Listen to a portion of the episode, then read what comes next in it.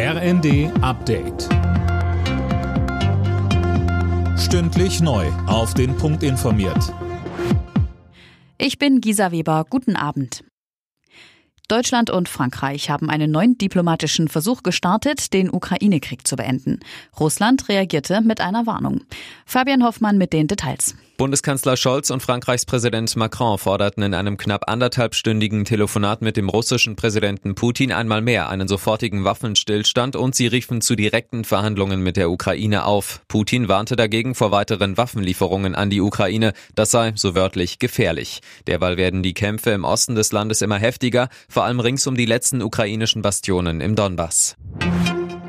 Wegen der steigenden Preise will Arbeits- und Sozialminister Heil ein sogenanntes Klimageld einführen.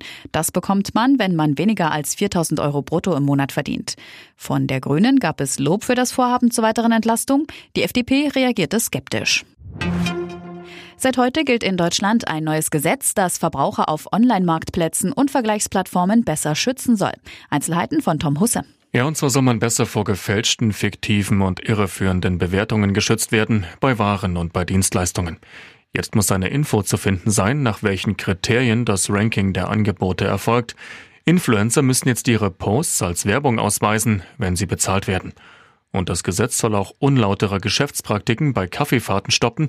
Dabei dürfen zum Beispiel keine Finanzanlagen oder Nahrungsergänzungsmittel mehr aufgeschwatzt werden.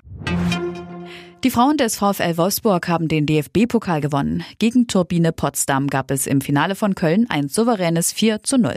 Der diesjährige Doublegewinner Wolfsburg ist nun zusammen mit Frankfurt Rekordpokalsieger mit je neun Erfolgen.